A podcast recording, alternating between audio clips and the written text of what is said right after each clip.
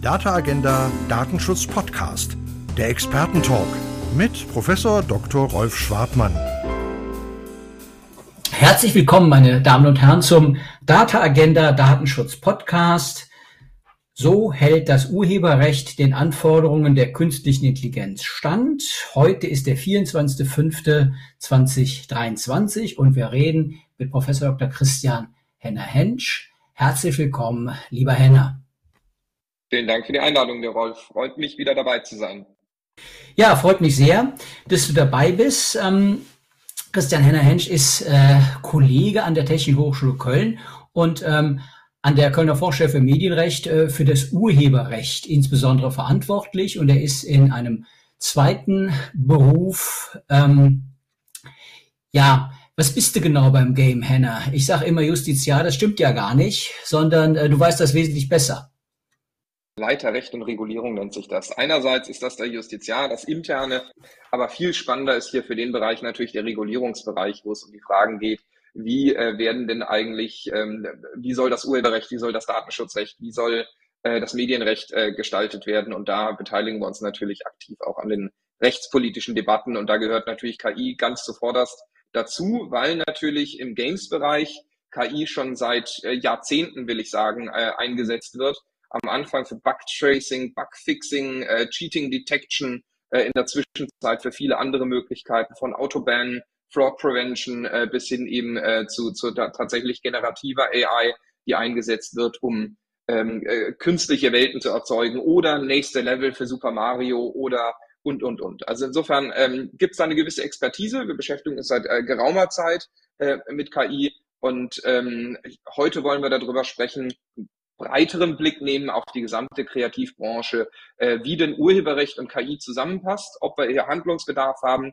Und ich glaube, da lohnt sich der Blick in die verschiedenen Branchen, weil das in jeder Branche unterschiedlich ist. Ja, wunderbar. Also jetzt habe ich aus deiner ähm, kleinen Vorstellung schon einiges gelernt, nämlich viele neue äh, englische Begriffe, von äh, denen ich vermute, dass die äh, so mancher von unserer Zuhörer und Zuhörer auch nicht einordnen kann, bis auf Super Mario, das kann ich. Äh, insofern ähm, ja, wie wollen wir es strukturieren? Ja, also äh, künstliche Intelligenz wird in Kreativbranchen, wir haben gerade gehört, beim Game schon eingesetzt, aber natürlich auch in der Musik gibt es das. Es gibt es bei äh, Bildern, die erstellt werden. Äh, in Medien wird das eingesetzt. Äh, also das ist ja alles gerade sehr, sehr äh, ja, explosiv, würde ich es mal nennen. Und äh, wie kann man das einhegen? Und da würde ich gerne folgende Struktur in das Gespräch bringen. Zunächst mal würde ich Henne Hensch bitten, uns ähm, ein paar Beispiele für den Einsatz zu nennen, und zwar über die Branchen hinweg zu nennen. Also, dass man einfach mal weiß, was passiert eigentlich mit künstlicher Intelligenz schon heute. Wir haben das im Vorgespräch mal so ein bisschen ange tickt. Und da gibt's wirklich super spannende äh, Sachen, die da schon passieren, von denen man so eigentlich gar nichts weiß. Das wäre das Erste. Ja, dann würde ich gerne auf die rechtlichen Ebenen zu sprechen kommen. Es gibt ja zum einen die Frage des Inputs, wenn man das so nennen will. Sprich, ähm, ja, was ist mit im Netz frei verfügbaren Quellen? Darf man die benutzen? Was kommt in diese Quellen rein? Das ist die Frage des 44b Urheberrechtsgesetz, das Data Mining, da haben wir ja im Urheberrechtsgesetz eine Norm und da stellt sich halt so ein bisschen die Frage, was hat es mit der auf sich und was ist das äh, rechtliche Begleitumfeld dieser Norm, was macht sie möglich, was macht sie vielleicht auch nicht möglich. Und äh, auf der anderen Seite geht es natürlich um die Frage des Outputs, wenn man dieses Bild benutzen möchte. Sprich, wem gehört denn in Anführungsstrichen das, was äh, generative künstliche Intelligenz hervorbringt. Urheber, Schöpfer wird sie ja wohl nach allem, was wir bislang wissen, nicht sein.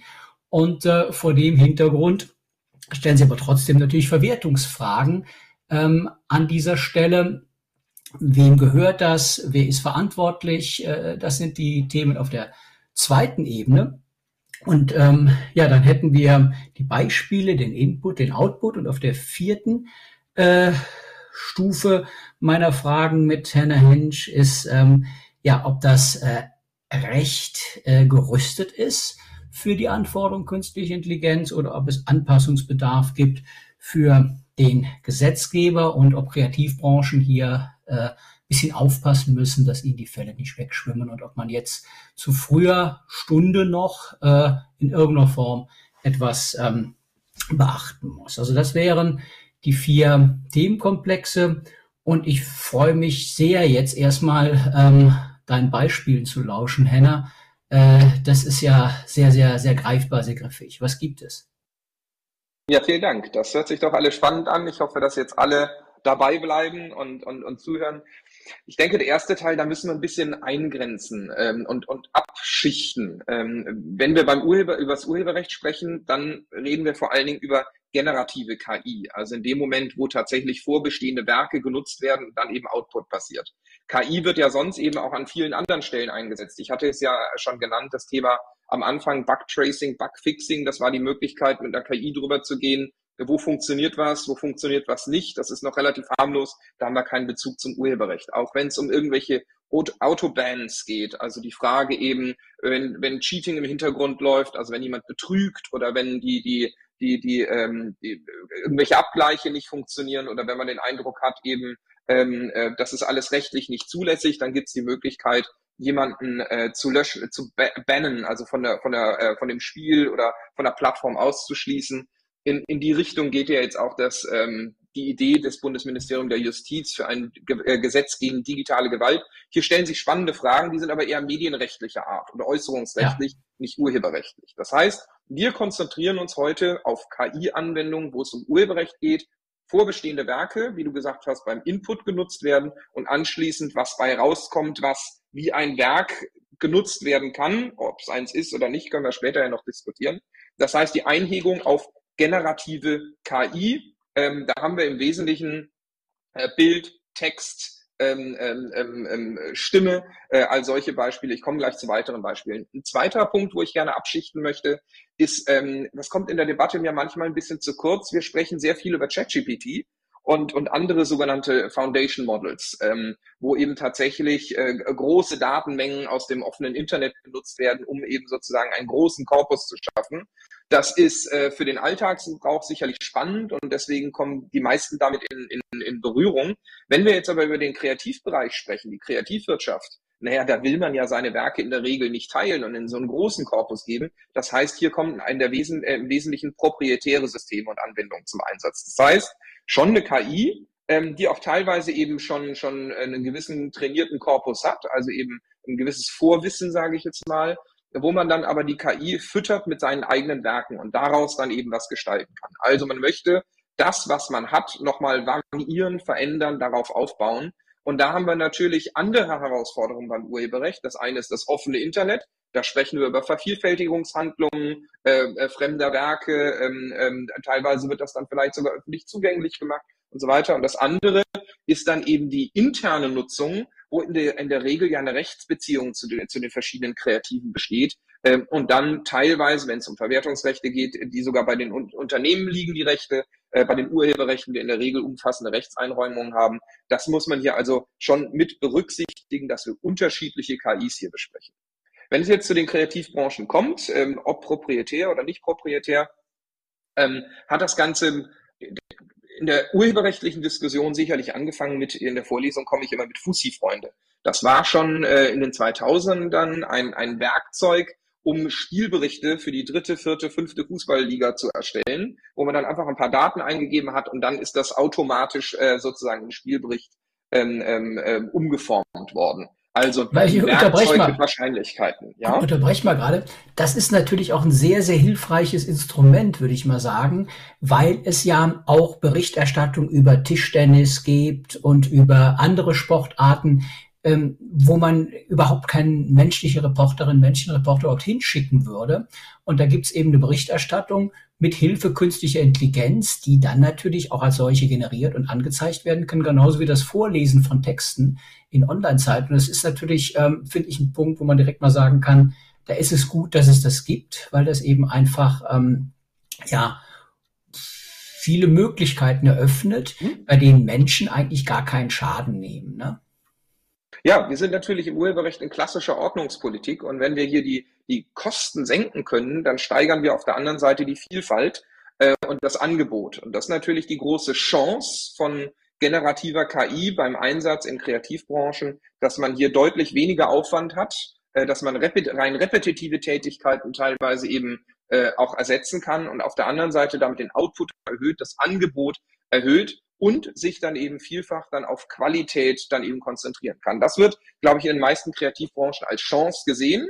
Auf der anderen Seite, ja, geht es dann natürlich beim Ordnungsrecht um die Frage, wer soll wie partizipieren. Äh, da kommen wir später dann insbesondere bei der Output-Frage zu. Aber ja, zunächst einmal muss man, glaube ich, im Kreativbereich sehen, dass KI eine große Chance ist und ein Tool, ein Werkzeug ist, mehr günstiger und, und, äh, und, und, und ich sag mal punktuell passender äh, zu, zu äh, produzieren. Und wenn wir uns Fussi-Freunde anschauen, daraus ähm, hat man eben viel gelernt und in der Zwischenzeit, so wurde mir äh, zumindest äh, glaubhaft vermittelt, werden viele, viele Beiträge zum Beispiel im Kicker auch mit KI erstellt. Äh, da kann man dann eben auf den, den reichen ähm, Daten, Datensatz zugreifen. Ähm, man kennt das von Fußball-Länderspielen, wenn da eben kommentiert wird und übertragen wird. Da greifen die natürlich auch auf Datenbanken zurück. Und das kann man eben fruchtbar machen und die vielen, vielen, das viele, viele Wissen eben dann zur Anwendung bringen. Aber das gilt natürlich auch äh, sonst im, im, im Pressebereich, dass wir natürlich viele ähm, ähm, unterschiedliche Nachrichten haben. Dass wir auf der einen Seite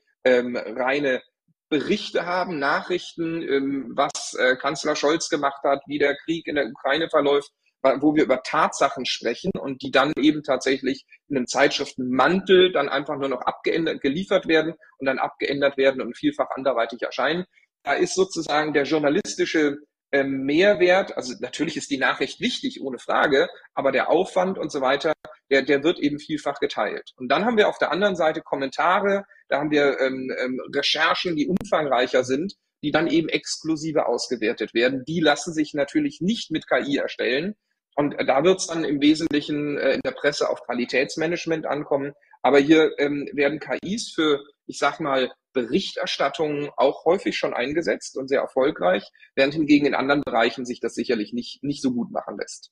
Auch wenn wir jetzt mal einen Schritt weiter zu einer anderen Industrie gehen, im, im Filmbereich wird das natürlich schon, schon viel eingesetzt, wenn wir an Motion Capture denken, wo dann eben tatsächlich die Bewegungen eines Schauspielers übernommen werden, äh, aufgenommen werden, damit er dann eben übertragen werden kann in einen fiktiven äh, Charakter, sei es ein, ein, ein Affe ähm, äh, bei, bei Prevolution oder ähm, ähm, äh, also beim Planet der Affen oder sei es eben Prinzessin Leia, die dann äh, wo die Schauspielerin Carrie Fisher verstorben ist und man dann aber eben für die Fortsetzung der Star Wars, äh, Star Wars Reihe dann eben ähm, ähm, alte Aufnahmen genommen hat und daraus künstlich dann eben äh, nochmal ihren Charakter erstellt hat. Oder bei Indiana Jones zuletzt Harrison Ford, der deutlich verjüngt dargestellt wurde. Also da ist das alles schon, schon im Einsatz und, und funktioniert gut und erlaubt eben, dass, dass Filme heute echter denn je aussehen und man mehr Möglichkeiten hat, Geschichten zu erzählen, ähm, glaubhaft auch, auch ähm, erfolgreiche Serien fortzusetzen.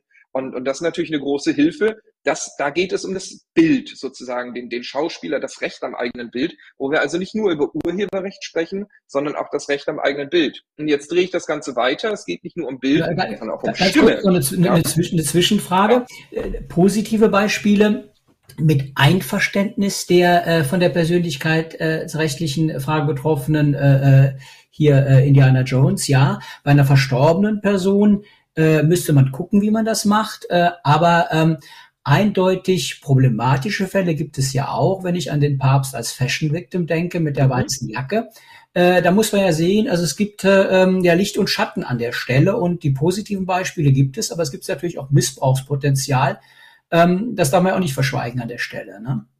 Vollkommen richtig, aber da reden wir natürlich nicht über das Urheberrecht, sondern da reden wir über das Recht am eigenen Bild. Ähm, und, und da haben wir natürlich auch über die Caroline-Rechtsprechung, also wie ist das mit Prominenten, was müssen sie in der Presseberichterstattung dulden? Da haben wir auch ein Urteil des Europäischen Gerichtshofs für Menschenrechte, Ashby Donald, wo es darum geht, äh, ist das jetzt für die Presseberichterstattung oder ist das für kommerzielle Zwecke? Also sprich, wenn man den Papst zum Fashion, Fashion Victim macht, wenn man damit eben die, die Möglichkeiten von AI aufzeigen möchte und da in der Presse einen Artikel zu machen, dann muss das der Papst als Promi wohl durchaus hinnehmen. Ähm, und noch dazu ist das hier die Pressefreiheit, die eben ähm, dann das ähm, wohl auch erlaubnisfrei äh, gestattet. Ja, du würdest so sagen, der Papst muss es, muss es, hinnehmen, wenn Bilder ja, von ihm Ja, auch ja. Obama und Angela Merkel, wenn die bei einem Ausflug an den Strand ähm, ähm, entsprechend äh, dargestellt werden, müssen die das als Promis wohl hinnehmen. Ohne dass ich ähm, erkennen kann, dass die es sind. Äh, das ist, das ist Punkt, allerdings mit der Einschränkung, wenn es um die Berichterstattung geht. Sobald das jetzt kommerziell ist, also der Papst zum Fashion Victim genutzt wird, um eine, eine besondere Jacke zu bewerben, dann wird man sicherlich zu einer anderen Interessenabwägung kommen und sagen, dafür braucht es dann die Erlaubnis, weil da seine Persönlichkeit letztendlich verwertet wird. Da haben wir ja auch die Rechtsprechung zu äh, Marlene Dietrich und, und ähm, äh, Persönlichkeitsrecht, das übrigens auch postmortal gilt, also auch bei verstorbenen ja. Personen wird man das machen können. Aber da sind wir nicht im Bereich des Urheberrechts, sondern ja, aber, aber trotzdem noch, noch eine Zwischenfrage, wo du, wo du es gerade angesprochen hast. Du würdest also sagen, eine Berichterstattung mit einem Bild vom Papst das gefälscht ist, ist zulässig, ohne darauf hinzuweisen, äh, dass das gefälscht ist, das wäre die Konsequenz. Und ohne dass diese Person äh, das, äh, das weiß.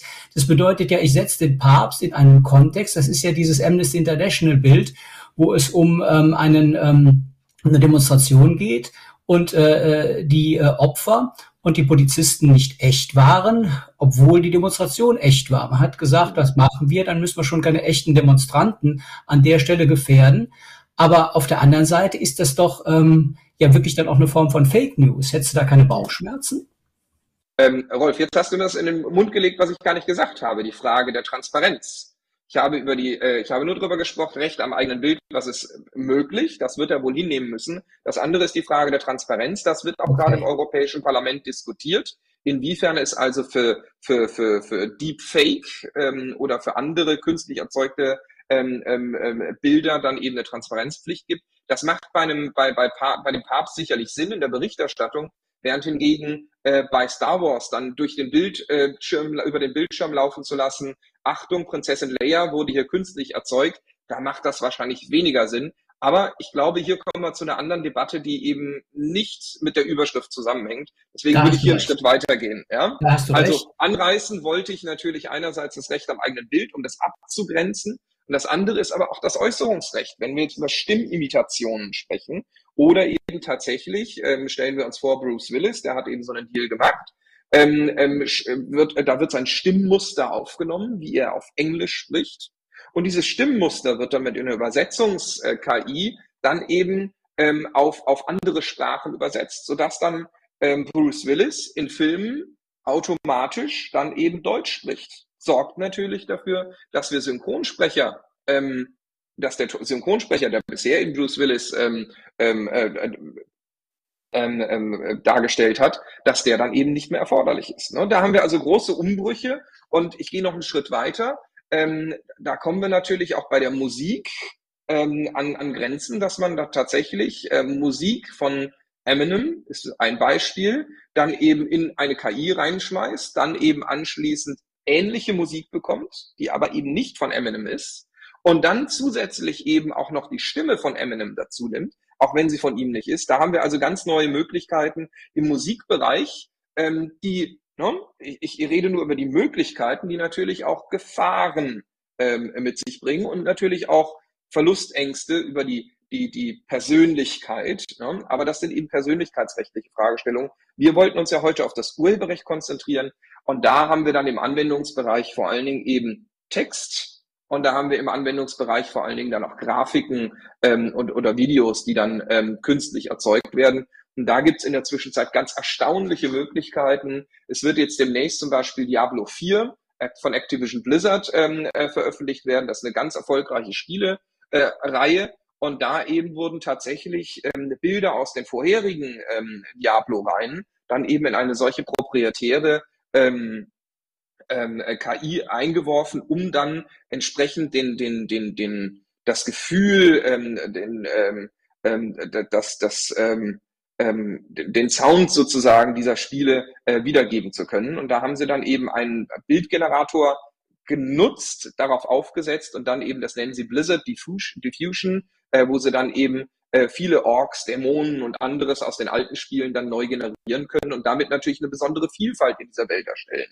Ja, also da gibt's eben sehr konkrete Anwendungsbereiche, wo wir dann eben über Urheberrecht sprechen, weil natürlich diese ersten Vorlagen, vorbestehenden Werke, die wurden von einem Künstler gesketcht und dann eben werden sie weiterverwendet. Ja, also damit haben wir, glaube ich, die ganze Bandbreite mal aufgemacht. Wo wird KI alles eingesetzt? Wir müssen aber unterscheiden, ähm, wo haben wir überhaupt generative KI und das oder eben nicht generative KI und wo geht es jetzt um das Urheberrecht, wo geht es um das Persönlichkeitsrecht, wo geht es um das Äußerungsrecht und wir wollen ja heute über das Urheberrecht sprechen. Das heißt, die die die bildgenerierenden KI ähm, weniger die Text, aber die bildgenerierenden KI, die sollten wir, glaube ich, im nächsten Schritt in den Mittelpunkt äh, nehmen. Ja, gerne. Ja? Das bedeutet, nach diesem ja wirklich ähm, viel spannenden Rundumschlag über, über die Möglichkeiten, die es gibt, äh, äh, tatsächlicher Art. Jetzt der Blick auf die rechtlichen Rahmenbedingungen äh, dieser Möglichkeiten. Äh, da haben wir im Vorgespräch oder im Vorspann ja schon gesagt, es geht um Input- und Output-Fragen. Also einerseits, ähm, wie ist das äh, mit dem Zugreifen auf Quellen? Was ist in den ähm, ist in den äh, äh, ähm, Quellenpools drin. Da gibt's ja durchaus Unterschiede. Äh, zum Beispiel ChatGPT enthält in Anführungsstrichen das Weltwissen. Das ist ähm, sehr viel äh, an trainierter Datenbasis, was jetzt nicht wirklich sehr äh, spezifisch ist. Und da gibt's natürlich auch Spezialanwendungen, die insbesondere in der KI-Verordnung eine große Rolle spielen, wo man eben auf gesicherter Basis mit feststellbaren oder festgelegten Datenpools und Parametern für den Algorithmus ähm, auf eine viel kontrolliertere Weise arbeiten kann. Das wären die äh, beiden technischen Unterschiede, wobei wir jetzt uns, glaube ich, zunächst mal kaprizieren wollen auf das, was wir gerade haben, nämlich auf ähm, diese äh, ChatGPT äh, Weltwissen äh, Datenbasis und äh, in Anführungsstrichen diese ähm, ja, General Purpose äh, AI, die alles möglich macht. Und ähm, ja, da gibt's ja ganz, ganz viel, worauf äh, der Bot zugreift.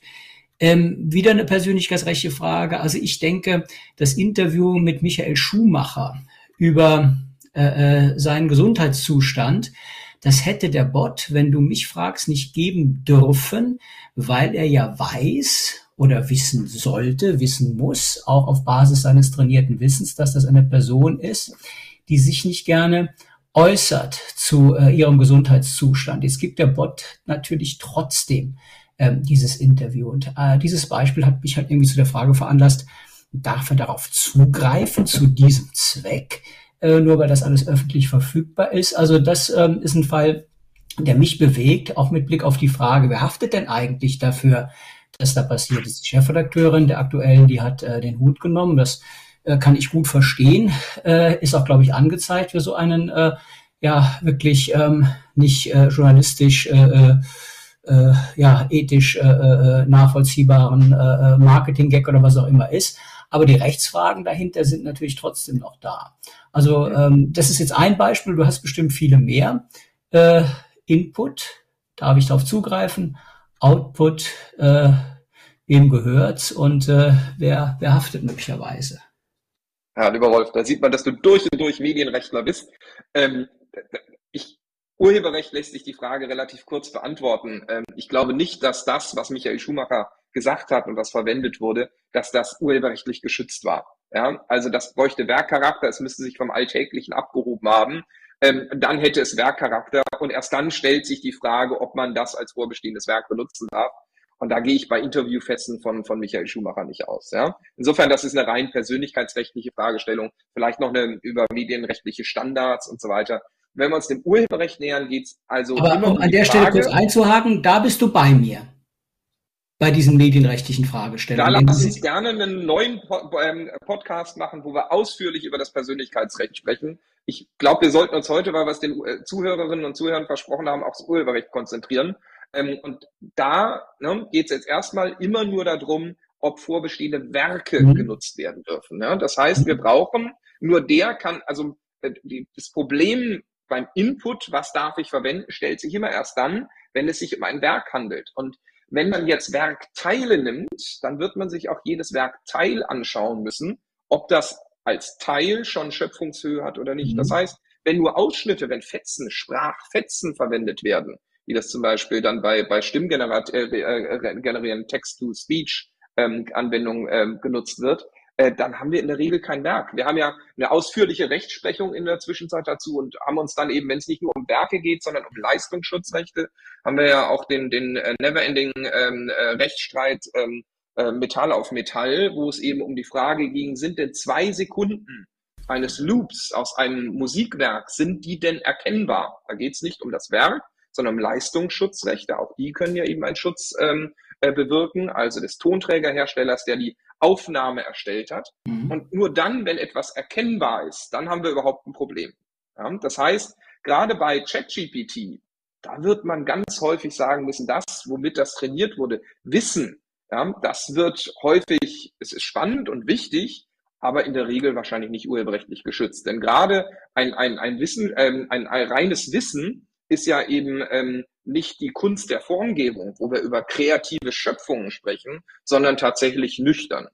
Ähm, die Herausforderungen stellen sich also weniger bei ChatGPT, weil da eben Textfetzen, einzelne ähm, Bau, äh, Textteile verwendet werden, ja. sondern wohl vor allen Dingen bei, bei Grafiken. Und da haben wir mhm. ja die großen Rechtsstreitigkeiten schon, Stability AI, DeviantArt, wo es eben um Kunstplattformen geht, ähm, wo, wo äh, Gra äh, Grafikdesigner ähm, quasi als, als digitale Kunstmappe ihre Werke hochgeladen haben, damit sie sich dort empfehlen können. Das ist so für die Sichtbarkeit.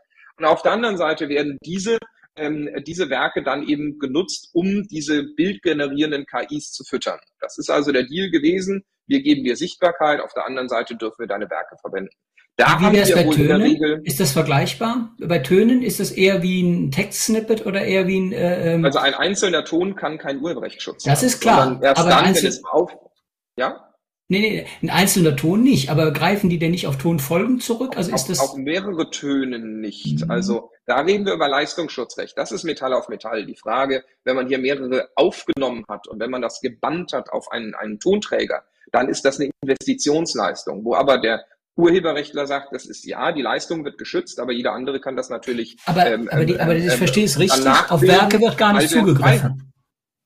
Also Werke wird gar nicht zugegriffen. Sein. Das kann, hm? das kann durchaus sein, dass auf Werke zugegriffen wird. Aber ich sage, die, die textgenerierenden ähm, ähm, Foundation Models, da haben wir in der Regel weniger ein Problem als mhm. bei bildgenerierenden. Ja? Also mhm. bei Text muss man sich das jeweils im Einzelfall anschauen.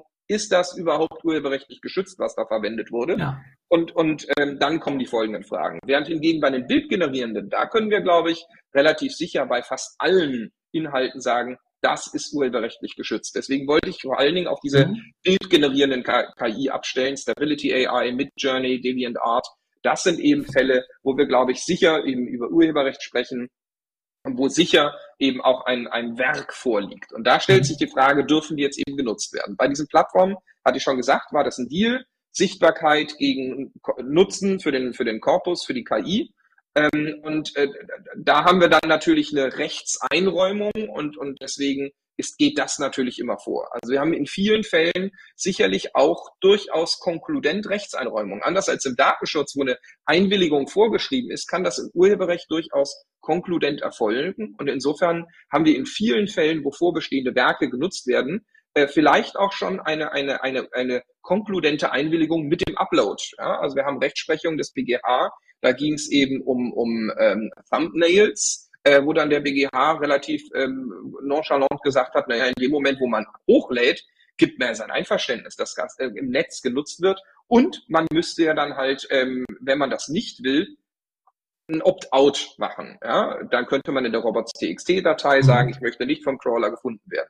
Und so ähnlich hat das der Gesetzgeber sich bei der letzten Reform auch gedacht, dass der gesagt hat, naja, also für die Fälle, wo wir eben keine Einwilligung haben, schaffen wir jetzt eine generelle Schranke. Und da haben wir zwei Schranken.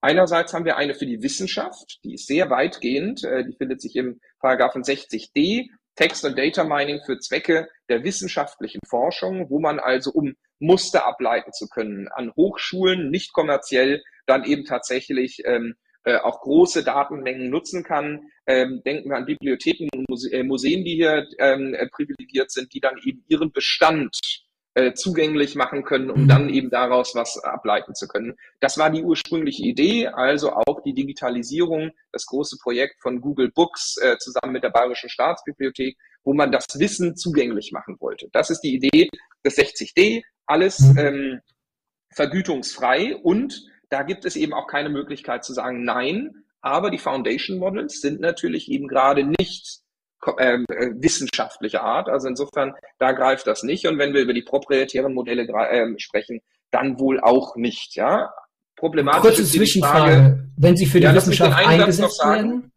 Ja, klar, gerne. Ja.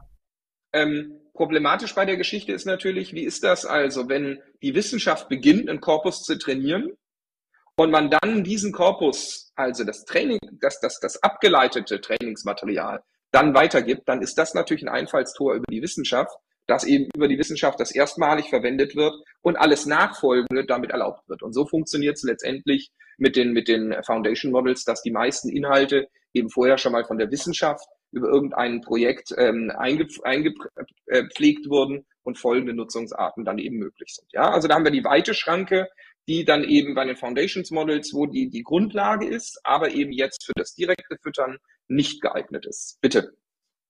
Ja, wenn in die Richtung ging, ging meine Frage auch, wenn, wenn die Wissenschaft jetzt den, ähm, den ChatGPT-Bot einsetzt, äh, dann wird der im Prinzip als ähm, ja, äh, General Purpose AI natürlich auch für wissenschaftliche Zwecke eingesetzt. Wie löst man das denn? Geht das dann äh, über die äh, 60D-Schranke ähm, oder nicht, ne? Nein, also es geht nicht darum, wie man es einsetzt, sondern es geht darum, eben wer es sozusagen betreibt, wer, wer mhm. privilegiert ist, ja.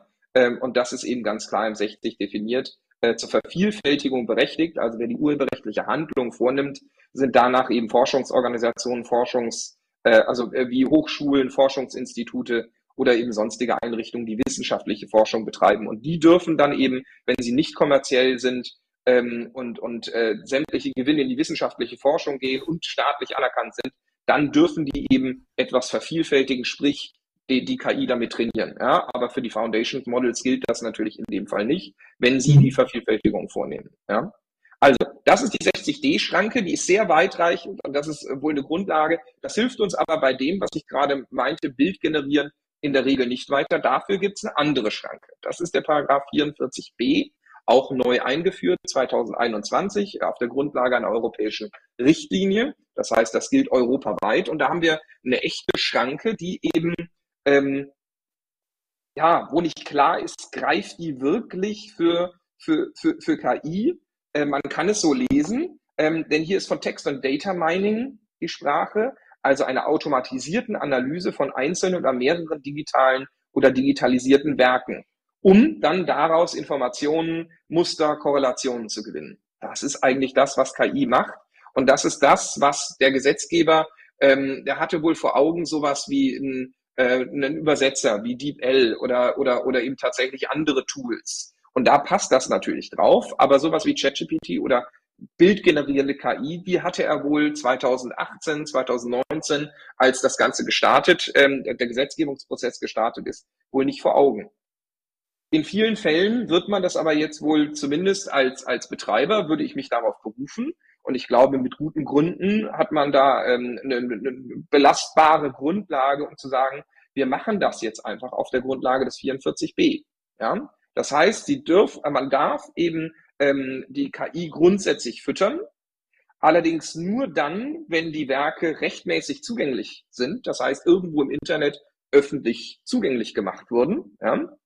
Und dann eben, wenn es keinen Vorbehalt gibt. Und das ist sozusagen der Streitpunkt oder das Thema, wo man sich gerade eben, ähm, ähm, ich sag mal, positioniert. Äh, wir haben erste Klagen, wo dann oder oder erste Ankündigungen. Die GEMA hat gesagt, sie machen von dem Opt-out ähm, äh, Gebrauch. Äh, die die äh, Bildagenturen wie die DPA, die haben gesagt, nee, da machen wir nicht mit. Und so ist es eben auch mit immer mehr Künstlern, auch denen auf Stability AI, mit Journey, Art, die dann eben sagen, nein, das möchte ich nicht.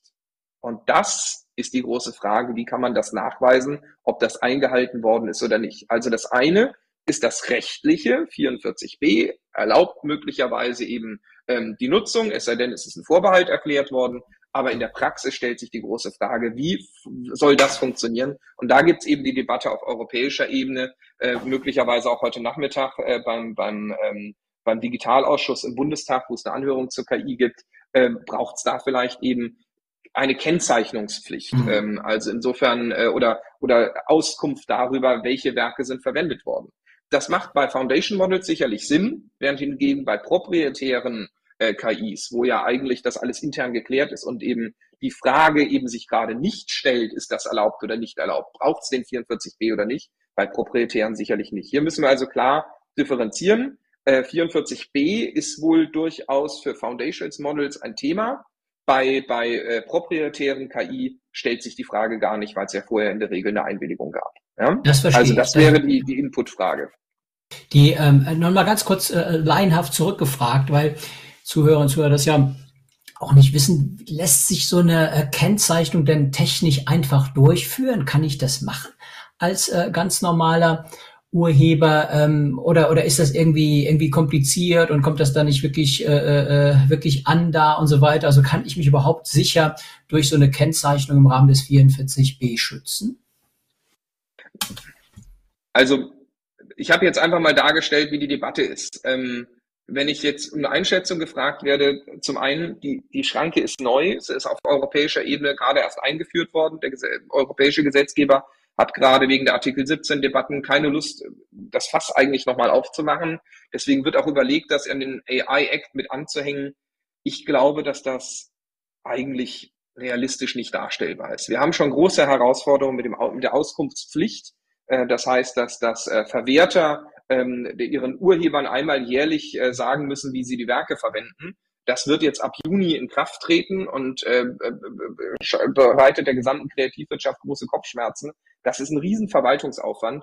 Sowas eben tatsächlich für, für eine KI ähm, zu gestalten, ähm, halte ich für unrealistisch, ehrlich gesagt. Mhm. Und wenn, wenn es denn gemacht würde, ist das so ein großer Aufwand, dass wahrscheinlich ganz viele ähm, Anbieter Deutschland meiden würden und sagen, alles klar, ähm, dann, dann machen wir das für Deutschland nicht und ähm, machen überall anders das trotzdem. Da wird es Umgehungen geben und dann gibt's vielleicht eben Player, die sich an die Regeln halten wollen, die dann aber im Wettbewerb mit denen, die sich eben nicht dran halten, nicht Bestand haben können.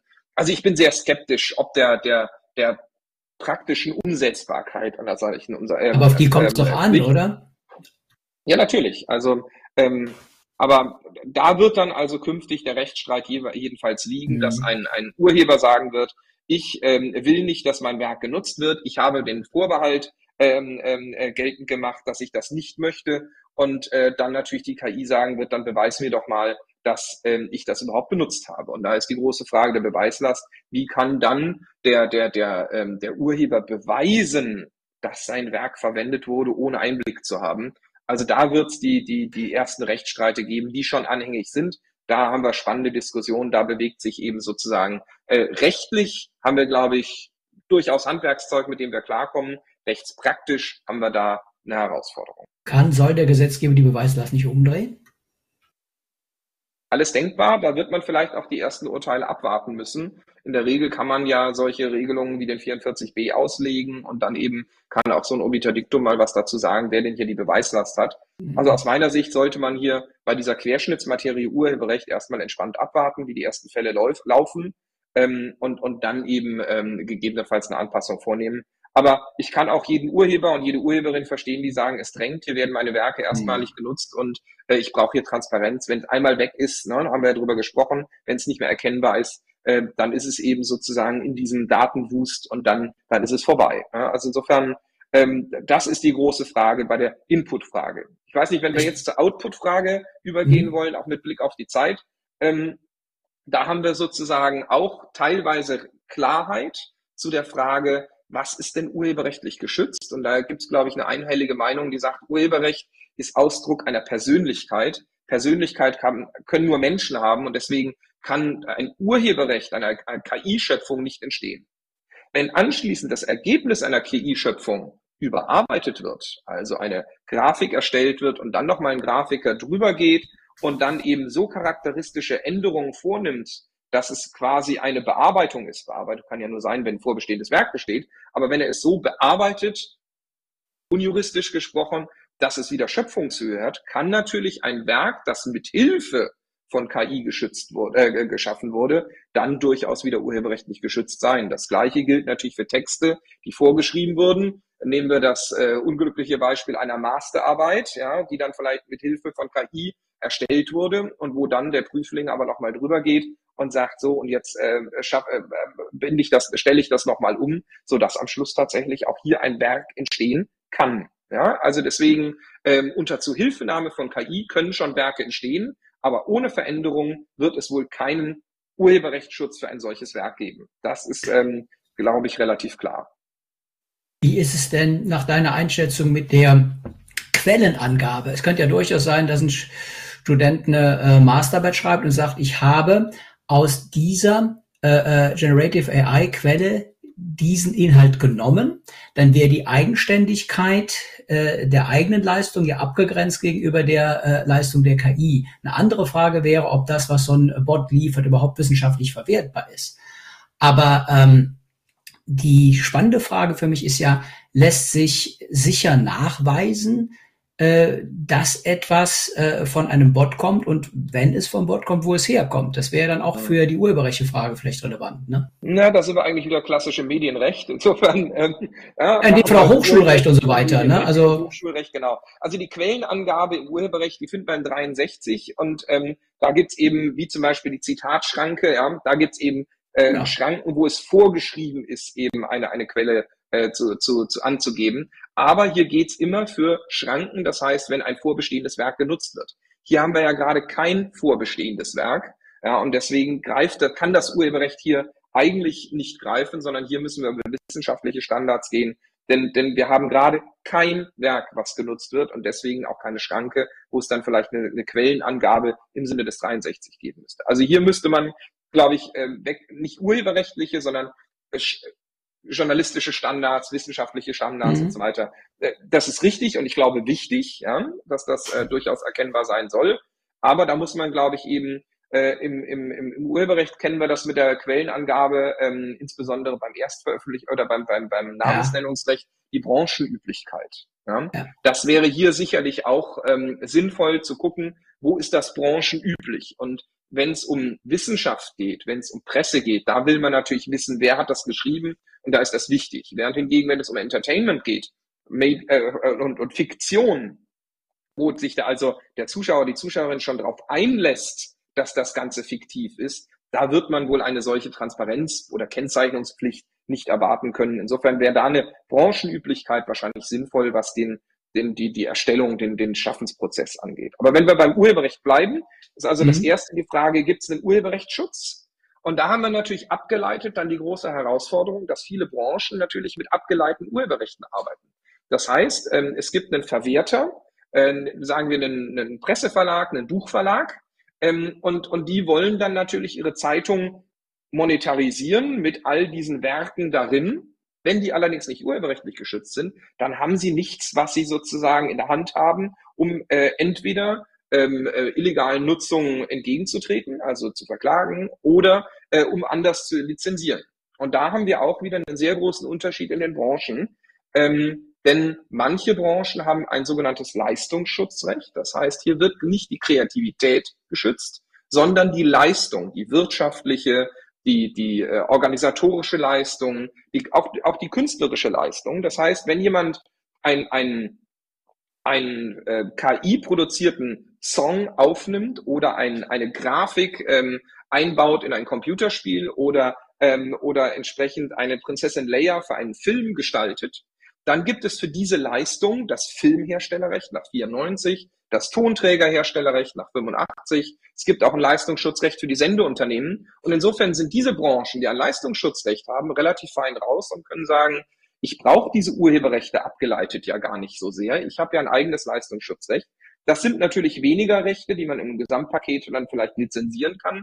Aber immerhin reicht es, um illegale Nutzungen zu untersagen äh, und immerhin ein Recht in der Hand zu haben, was man weiter lizenzieren kann. Das heißt, in diesen Branchen wird es wahrscheinlich durchaus ähm, eine positive Einstellung zu KI geben, mhm. weil man weiterhin Schutz hat. Auf der anderen Seite sich natürlich einen großen Kostenpart, die Urheber und Urheberinnen, teilweise sparen kann. Also weg von dem, von der, der, der, der Partizipation des Urhebers nach Paragraph 11 ist das ja vorgegeben und das ist ja richtig, ähm, die, die, äh, die Beteiligung des Urheberrechts. Aber wenn wir keine Urheber haben, dann haben wir Menschen, die tätig werden, einen Prompt eingeben, die man dann pro, mit, per Stunde bezahlt, sicherlich auch gut. aber es wandelt sich damit eben das Bild des Kreativen weg von einem Urheber hin zu einem Werktätigen. Ja, ja. Das, das muss man eben hier klar sehen. Ähm, dort, wo es ein Leistungsschutzrecht gibt. Darf ich da noch was zwischen andere Branchen, ja? Wenn ich da noch zwischenfragen darf bei dem Leistungsschutzrecht. Du hast, ähm, ich würde ein anderes Beispiel mal nehmen, da wo es kein Leistungsschutzrecht gibt. Nehmen wir äh, den Fall, da ist jemand äh, Autor von genau, sowas wie Bixi Beispiel wollte ich raus, genau. Äh, ich, ich, ich, ich versuche das Beispiel mal zu machen. Ähm, ich äh, äh, gebe in den Prompt ein, äh, schreibe mir ein Kinderbuch nach Art eines Pixie-Buches und das soll Text und Bilder haben, so wie ein hübsches Pixie-Buch hat, das sich sehr gut verkauft. Ähm, dann entsteht so etwas auf äh, äh, Grund von diesem Prompt und ähm, dann sind ja die Urheber, die das vorher geschrieben haben, äh, an der Stelle äh, nicht mehr gefragt. Das wäre das eine. Und das andere, was wir haben, ist ja, ähm, dass sich dann auch die Frage stellt, äh, darf man das, kann man das verwerten als, als, als, als Buchverleger? Man legt sich damit vielleicht mit Urhebern an, die man ja dann gar nicht mehr hat. Man hat ja im Prinzip dann noch in Anführungsstrichen KI-Autoren. Ist das kein Spannungsfeld? Punkt eins. Wahrscheinlich ist es das. Und Punkt zwei. Wie wäre das denn ein Geschäftsmodell für Buchverleger? Jetzt hast du die Input- und die Output-Frage gestellt. Also bei der mhm. Input-Frage, also darf ich die, die vorbestehenden Werke sozusagen nutzen, um daraus was mhm. zu machen? Da kommt es eben drauf an, da haben wir die Schranken, den 60D, den 44B. Das ist durchaus möglich, ja. Ähm, ob die sich mit den Urhebern anlegen oder nicht anlegen, kommt auch darauf an, ähm, ob denn in dem Verlagsvertrag, den der mit den, der, den ein Verlag mit dem Urheber geschlossen hat, ähm, diese Nutzungsrechte vielleicht schon eingeräumt wurden. Hier kommen wir auch zu Fragen ähm, wie unbekannte Nutzungsart, Buyout, der Frage, wurde dieses Recht bereits eingeräumt, also ähm, eine KI mit seinem Werk zu füttern. Also in, im Einzelfall muss man sich das anschauen, aber da wird man wohl schnell drüber hinwegkommen und Lösungen finden. Viel spannender, auf die Frage wollte ich gerade raus, ist die, die Frage, kann ein Verlag das anschließend verwerten? Ja, natürlich kann ein Verlag ein nicht urheberrechtlich geschütztes Werk drucken, verlegen, in den, die Buch, äh, in den Handel bringen, alles gar kein Problem. Da das nicht urheberrechtlich geschützt ist, muss er dafür keine, keine Rechte einholen und kann das natürlich alles machen. Die Gefahr ist nur, dass sich dieses Buch dann eben von mir aus zu einem Kassenschlager entwickelt und dann jemand anders dieses Buch nachdruckt und sagt, ja, jetzt ohne den ganzen Aufwand zu haben, mache ich Copy-Paste oder ich stelle das E-Book einfach online und dann stellt sich die große Frage, wie soll der Verlag sich dagegen schützen, dass jemand anders das E-Book umsonst ins Internet stellt. Und da haben Verlage ein enormes Problem, weil sie kein eigenes Leistungsschutzrecht haben. Sie stehen also bei, bei Werken, ähm, die nicht urheberrechtlich geschützt sind, stehen sie rechtlos. Das ist, wenn man mit offenen Karten spielt, ähm, ein Risiko, was man einpreisen kann. Spannend wird die Frage, was ist, wenn ein Urheber KI benutzt, das aber gegenüber dem Verlag nicht offenlegt und sich dann anschließend herausstellt, dass dieses Werk von der KI geschaffen wurde. Im, im Vertragsverhältnis gibt es natürlich Schadensersatz und so weiter und so fort. Das ist vollkommen klar. Aber können sich Verlage darauf verlassen, dass sie Rechte haben? Denn die machen sich, der, der Urheber, der ist vielleicht auch sehr schnell in der Privatinsolvenz, aber der Verlag hat das vielleicht sublizenziert und so weiter. Das sind Haftungsrisiken, die ganz enorm sind. Das heißt, hier braucht man künftig in der Vertragsgestaltung unbedingt Regelungen dazu, dass der Einsatz von KI ausgeschlossen ist oder zumindest ähm, äh, angezeigt werden muss und so weiter. Das sind die Risiken, weil sie rechtlos stehen. Das ist, ich komme nochmal zurück auf den Vergleich zu anderen Branchen. Das ist im Filmbereich, im Games-Bereich, im, im, im, im Fernsehsendebereich weniger ein Problem, weil die ganz entspannt sagen können, ja, okay, ich habe keine Urheberrechte, aber ich habe immer noch mein Leistungsschutzrecht. Mhm. Und die gleiche Herausforderung äh, bei den Buchverlagen haben wir natürlich bei den Presseverlegern. Mhm. Die haben zwar ein Presseleistungsschutzrecht, das gilt aber nur für die Snippets. Das ist ein sehr kleines Recht. Und deswegen haben wir hier tatsächlich zwei Branchen, die, ähm, die, die vermutlich da deutlich nervöser auf diese Entwicklung schauen, weil sie eben diesen, diesen, diesen, diesen, diesen, diesen Fallschirm des Leistungsschutzrechts nicht haben, äh, Buch und Presse, während hingegen andere Branchen das eher als Chance begreifen können, weil sie sagen, naja, da brauche ich weniger Rechte einlizenzieren, kann mir also einen Kostenblock sparen, habe aber auch beim, immer noch genügend Möglichkeiten, etwas zu verbieten oder zu lizenzieren, also die gleichen Einnahmen zu erzielen. Und da müssen wir eben bei dieser Output-Frage ähm, ähm, Branchen verschieden wahrscheinlich diskutieren, braucht es hier Anpassungen oder nicht und Darüber hinaus natürlich die große Frage, wie ist das also mit den Urhebern? Ähm, wie können wir sicherstellen, dass es weiterhin genügend Kreative gibt, die für Qualität sorgen? Also repetitive Tätigkeiten oder nicht so kreativ schöpferische Arbeiten, die können durch KI ersetzt werden. Aber letztendlich wollen wir Vielfalt. Letztendlich wollen wir ja Innovation. Das soll das Urheberrecht fördern. Und wenn wir eben keine Urheber mehr haben, die genug verdienen, dann werden wir eben solche Werke künftig nicht mehr haben. Deswegen haben wir da eben die Fragen, muss es im Urhebervertragsrecht um oder, oder müssen wir da eben irgendwas was umdenken äh, und anpassen? Das ist eine Diskussion, die eben mit den Urheberverbänden schon, schon geführt wird, äh, wo es Debatten gibt. Der Kulturrat hat dazu gestern äh, ein Positionspapier ausarbeitet. Ähm, äh, also hier muss man also zwischen den Verwertern und den Urhebern trennen. Verwerter sehen das wahrscheinlich eher positiv, es sei denn, sie haben kein eigenes Leistungsschutzrecht, dann werden sie überlegen, ob sie eins brauchen, während hingegen Urheber diese Entwicklung wahrscheinlich sehr skeptisch sehen, weil sie ersetzt werden, weil keine, keine, keine Rechte entstehen, weil die Vergütung in Frage steht. Ja? Und da sind wir eigentlich dann auch schon beim letzten Kapitel. Genau, also die Frage wäre dann jetzt zum Beispiel im letzten Kapitel ganz konkret, braucht es ein solches Leistungsschutzrecht mit Blick auf äh, KI für ähm, Buchverlage äh, und, und Presseverlage. Das äh, äh, wäre jetzt äh, zum Beispiel eine Überlegung, die man sich in so einer frühen Phase ähm, stellen könnte. Also auch am Ende des Tages äh, ähm, politische Forderungen ähm, dieser Branchen, ähm, wo man eine vielleicht nicht wirklich schöne Debatte aufmachen müsste, nämlich die nach einem Leistungsschutzrecht. Ich kann mich gut an das letzte Leistungsschutzrecht erinnern, das für Presseverleger ähm, dass es gegeben hat, das war ja nicht vergnügungssteuerpflichtig und hing am seidenen Faden, dass es kam, dann ist es gekommen. Äh, richtig wirken tut es ja, äh, wenn ich das richtig sehe, auch nicht. Und insofern stellt sich doch äh, jetzt die Frage, ähm, ja, ist es eine sinnvolle Forderung? Äh, was würde es bringen? Also ähm, das wäre ja der von dir auch gerade schon angesprochene konkrete Handlungsbedarf für ähm, äh, den Gesetzgeber, den man mhm. mal an ticken könnte. Gibt es andere äh, äh, Punkte, die du noch siehst? Ja, also um nochmal auf das Leistungsschutzrecht einzugehen, Leistungsschutzrechte, es geht ja nicht nur um das Presseleistungsschutzrecht. Das war ein äh, Stellvertreterkonflikt äh, und, und äh, muss man in einem besonderen Licht sehen. Aber grundsätzlich sind Leistungsschutzrechte in Deutschland sehr bewährt. Äh, insbesondere das für die ausübenden Künstler, für Interpreten und so weiter wird keiner, glaube ich, in Frage stellen. Ähm, es wird im Bereich KI auch diskutiert, inwiefern vielleicht das Leistungsschutzrecht der Datenbankhersteller ähm, äh, funktionieren könnte. Ähm, ich sehe das nicht. Ähm, und insofern, ich versuche es jetzt auch als Frage zu formulieren, nicht als Forderung, wird wahrscheinlich jede Branche überlegen müssen, ob es hier Anpassungsbedarf gibt. Und ähm, mein, mein Verdacht wäre, dass eben im Bereich des geschriebenen Wortes, also Buch und Presse, man sich diese Frage deutlich ähm, mehr stellen wird, also die Frage Leistungsschutzrecht. Ein generelles neues Leistungsschutzrecht für KI sehe ich nicht, weil es, wie gesagt, ähm, den Bedarf nicht, nicht in allen Bereichen gibt. Und das andere sind eben, wie ich ja schon angesprochen habe, dann eher die Urheber, urhebervertraglichen Fragestellungen. Wie geht man also mit Urhebern um, was, was Transparenz, was Vergütungen angeht?